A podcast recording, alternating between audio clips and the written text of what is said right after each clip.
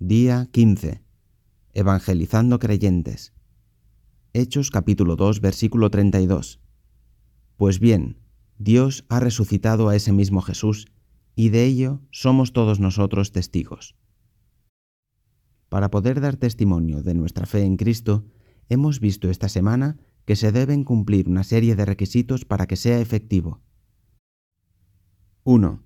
Los frutos del Espíritu. Gálatas capítulo 5 versículos 22 y 23. Asegurarnos cada día que el Espíritu Santo pueda cumplir esta misión en nosotros, que demos fruto abundante.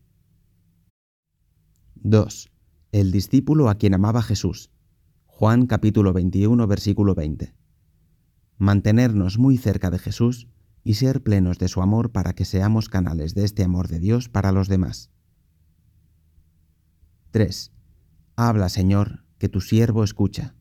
Primera de Samuel capítulo 3 versículo 10. Estar preparados y dispuestos con un corazón perfecto ante Dios. 4. Toda la escritura es inspirada por Dios. Segunda de Timoteo capítulo 3 versículo 16.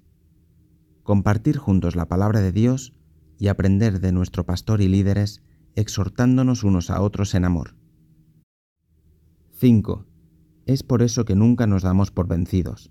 Segunda de Corintios capítulo 4 versículo 16.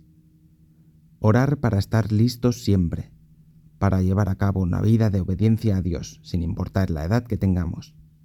Deseemos ser de bendición para los demás a pesar de nuestras limitaciones y dificultades. 6. Ya no vivo yo, mas vive Cristo en mí. Galatas capítulo 2 versículo 20 recordarnos periódicamente cuál es nuestra nueva identidad celestial y vivir tal y como Jesús vivió y nos enseñó. Si conseguimos estos requisitos y no desmayamos, el Señor, sin duda, nos utilizará como colaboradores fieles en su obra de salvación. Motivo de oración. Oremos para que lo expuesto hoy se cumpla en nuestra vida y en cada uno de los miembros de nuestra Iglesia.